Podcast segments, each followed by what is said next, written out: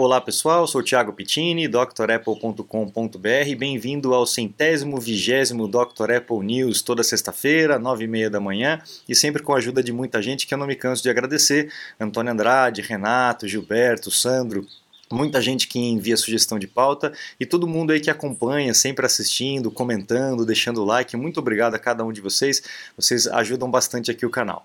Vamos lá que a gente tem bastante notícia para falar nessa sexta-feira. A gente tem aí em dia 24 de outubro de 88, lá para trás, uh, o Steve Jobs voltando à tona aí, depois de ter sido expulso praticamente da sua própria empresa, ele voltando à tona com a Next, que fundou aí, a, a, pavimentou o caminho para o sistema operacional que nós temos hoje e o padrão de máquina potente que nós temos hoje. A Next não, não vendeu quase nada, mas ele, ela elevou o nível e depois foi adquirida pela própria Apple na volta do Steve Jobs, né? A gente já conhece a história. A gente tem também aqui em 2000 e, desculpa, 99, 27 de outubro de 99, a Apple estava muito mal das pernas e a Dell ultrapassou a Apple no mercado escolar, o mercado educacional, que sempre foi um mercado muito forte para a Apple, muito importante para a Apple e dominado praticamente pela Apple nos colégios, nas escolas naquela época, mas a Dell ultrapassou devido ao declínio da Apple, as máquinas muito caras, a Dell vendendo PC baratinho, enfim. Vocês conhecem essa máquina, esse iMac? É, eu, quando vi a primeira vez, fiquei um pouco assustado. Achei que era até alguma cópia barata, algum clone, alguma coisa assim. É, mas depois que eu fui entender qual que era dessa máquina, era uma máquina específica para o mercado educacional. Tinha um som muito potente, esses alto-falantes branquinhos aí. E uh, a unidade de CD era escondida nessa, nessa boca aqui, né? A hora que você mandava abrir, ela, ela abria assim e você tinha acesso ao drive de CD. Era uma máquina muito boa, muito bacana e pouca gente conhecia essa, conhece, né? Essa máquina. Ela não foi muito divulgada no mercado. Né? Depois nós temos aí no dia 25 de outubro de 2013 o lançamento do OS X, ou OS 10, né, que é o mais correto, Panther, né? o pessoal falava OS X, mas é o OS 10 Panther, é, vindo aí com novidades, por exemplo, como o Exposé, que virou o Mission Control, que nós usamos até hoje, o iChat AV também, que virou o FaceTime, que nós usamos até hoje, mais de 150 inovações que, que trouxe para o sistema, o sistema foi melhorando muito nessa época, eu lembro que a gente ficava ansioso, muito ansioso para é, é, esperar a próxima novidade, né? E que não vinha todo ano não, geralmente era três anos, de três em três anos ou dois anos, não era todo ano como é hoje em dia de mudanças de sistemas assim. Demorava, né? E era pago naquela época também, né? O sistema não era gratuito. Bom, aqui a gente tem também um, um marco né, para a Apple no dia 23 de 2001, que foi o lançamento do iPod. Né? O iPod foi o produto que é, deu tapa na mesa mesmo, virou a mesa na situação é, econômica da Apple. A Apple já tinha é, lançado aí o os iMacs coloridinhos e tal, que deu uma, um respiro novo para a empresa, aquela, aquele ar de novidade, tipo, o cara voltou e está tá realmente fazendo coisas novas, mas o iPod que é, na, dois anos depois do lançamento, né, ele não pegou logo de cara não, não foi que nem o iPhone, que foi um sucesso estrondoso, ele demorou um pouco para ter tração, a indústria fonográfica foi muito em, em cima, né, Steve Jobs teve que fazer uma, um, reuniões atrás de reuniões com essa indústria para conseguir transformar essa indústria no digital que nós temos hoje, né? Mas sem dúvida esse produto aqui marcou uma geração, marcou época em todos os sentidos, né? Em comportamento, nas propagandas, né? Inclusive a propaganda, é aquela da silhueta, da coloridinha, que era usada naquela época, foi reutilizada no AirPods. Lembra que eu comentei lá na live do evento, último evento da Apple? Se você for ver a live e, e a, o, o, comercial do novo AirPods, o AirPods 3, é a mesma coisa que eles fizeram lá no lançamento do iPod. Então o cara dançando em, com uma silhueta e dando destaque para o fonezinho. Né? Só que agora não tem nem fio mais, então é um pedacinho bem pequenininho. Então muito legal. Esse é realmente uma parte importante da história da Apple que a gente não pode, não pode esquecer. É, é, exatamente essa mesma notícia aqui num outro site, né? Uh, com relação ao lançamento do iPod, que foi uma revolução. Né? Antigamente a gente usava Walkman, Discman, né? e o Discman, eu lembro que ele pulava, né? você não podia se mexer muito, ele era muito sensível, enfim, foi bem legal. Aí depois, quatro anos, né, no dia 26 de outubro de 2004, a Apple começou a evoluir cada vez mais a sua linha de produtos e introduziu o iPod Photo, né, é uma telinha muito pequenininha, não sei se pegou muito, né? A galera não acabou comprando não por conta da foto, mas porque era um outro iPod, né? Mais novo, com né, bateria melhor, etc. Mas não era um apelo muito grande você ter suas fotos num equipamento com uma telinha realmente tão pequena. Eu, eu pouca gente eu vi aproveitando mesmo isso.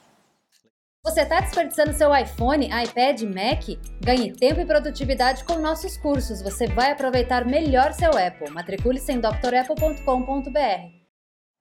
Legal? Bom, aí a gente tem as notícias é, da semana mesmo, né? Teve o lançamento aí do macOS Monterey. Vocês devem ter percebido que aqui no canal eu soltei uma, um quilo já de vídeos de uma vez, que são vídeos importantes para quem está querendo fazer a, a, instalação do Monterey, a instalação normal, né? A atualização normal, ou a, a formatação limpa, como o pessoal chama, é, ou então a preparação de pendrive. Então eu já soltei vários vídeos essa semana para o, pessoal se preparar e, e, ver qual é a melhor forma, né? Eu não vejo necessidade nenhuma de ficar fazendo formatação limpa, isso é um vício que vem do Windows.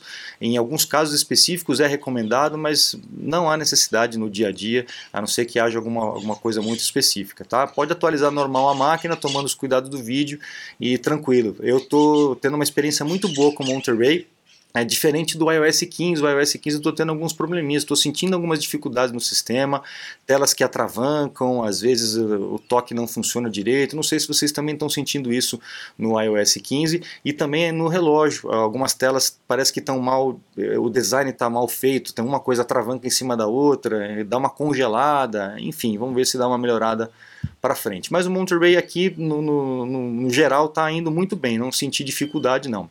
Eu sei que algumas pessoas que utilizam alguns plugins específicos têm dificuldade, mas isso não é por conta do Monterey, tá pessoal? Todo ano é isso. Então se você depende de algumas ferramentas muito específicas, é legal você esperar um pouco antes de atualizar para é, ter certeza que a ferramenta que você usa, na versão que você usa, está funcionando direitinho no Monterey para você não ficar na mão, tá? Mas isso todo ano vai acontecer. Por quê? Porque a Apple atualiza o sistema todo ano e as empresas, mesmo a Apple soltando beta lá em junho, as empresas não correm atrás para poder adaptar o seu produto e trazer uma experiência adequada para o teu usuário. Então isso acaba sempre acontecendo quando há atualizações, beleza? Se você usa a máquina de uma forma normal, sem muito tralalá, pode atualizar tranquilo que não vai ter problema não, tá bom?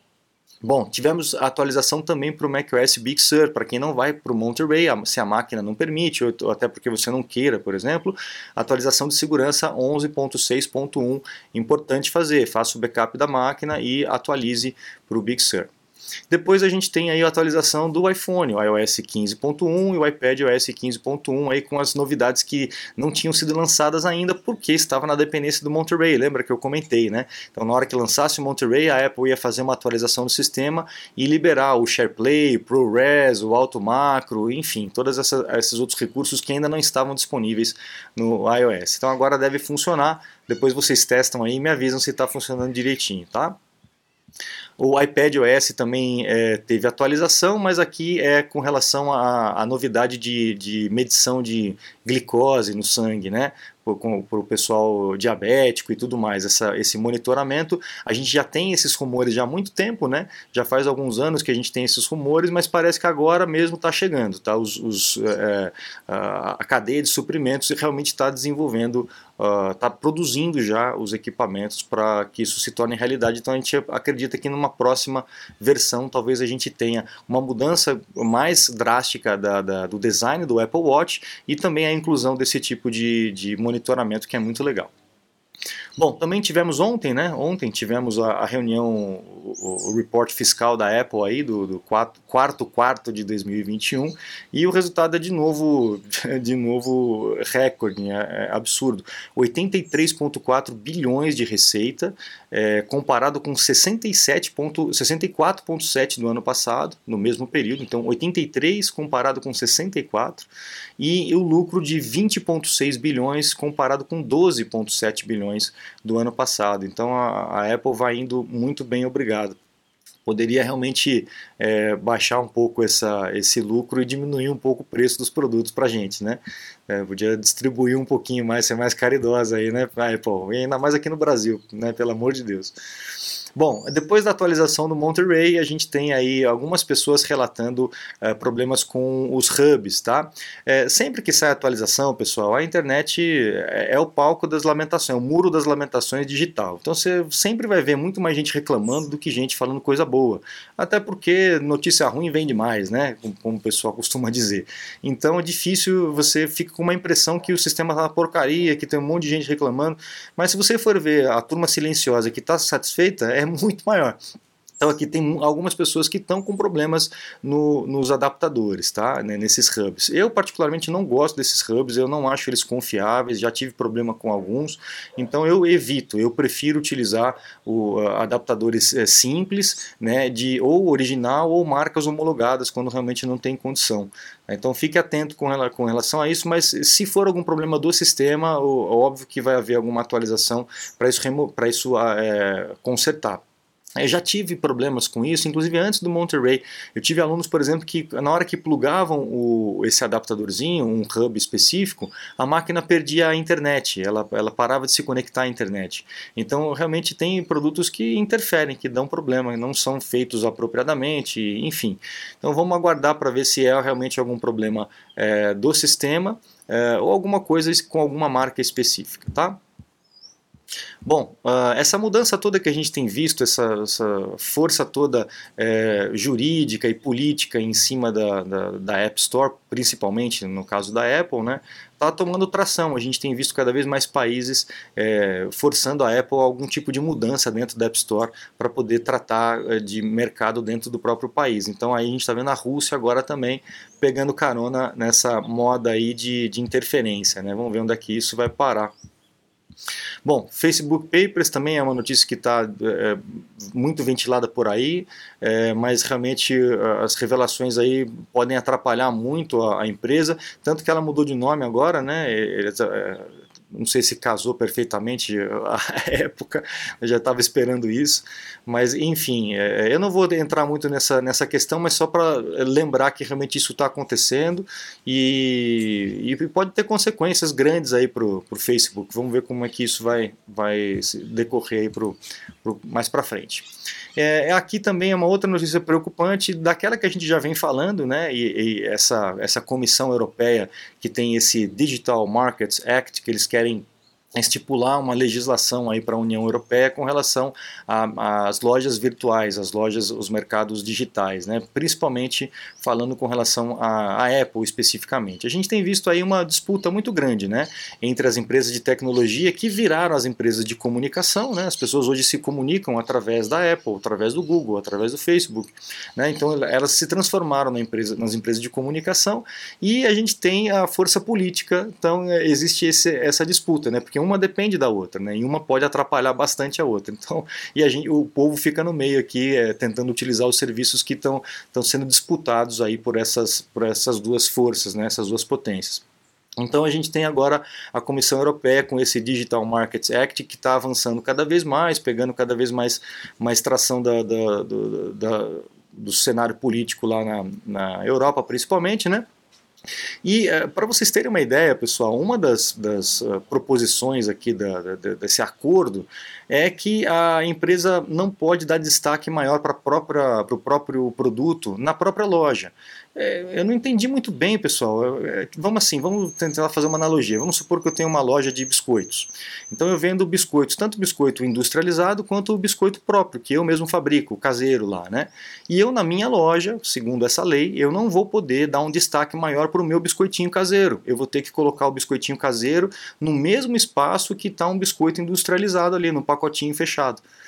Então, eu não estou entendendo muito bem essa interferência, está muito esquisito mesmo isso que está acontecendo. Além desse tipo de interferência, né, é, dizer o que, que você pode, o que você não pode fazer dentro da sua loja, também estão interferindo na questão é, de, de acertos com os próprios desenvolvedores. Então, o, o share, a forma de pagamento, então eles querem regular tudo o que está acontecendo numa loja interna. Eu acho um pouco preocupante isso, né? Esse, esse tipo de interferência, mas é uma disputa que está acontecendo entre dois poderes, entre duas forças muito grandes, né? Então, é, vamos ver o que, que vai dar desse, desse caldo todo aí que a gente está no meio disso. Certo, pessoal? Então, com essa notícia, a gente encerra o news dessa semana. Muito obrigado a todos vocês. Não se esqueça de acessar o site drapple.com.br para conhecer todos os cursos completos que a gente tem disponíveis lá para você aprender no seu ritmo e também os meus contatos, caso você precise de uma aula online, um suporte técnico, uma consulta, eu estou à disposição de vocês. Muito obrigado, um grande abraço e até a próxima. Tchau, tchau.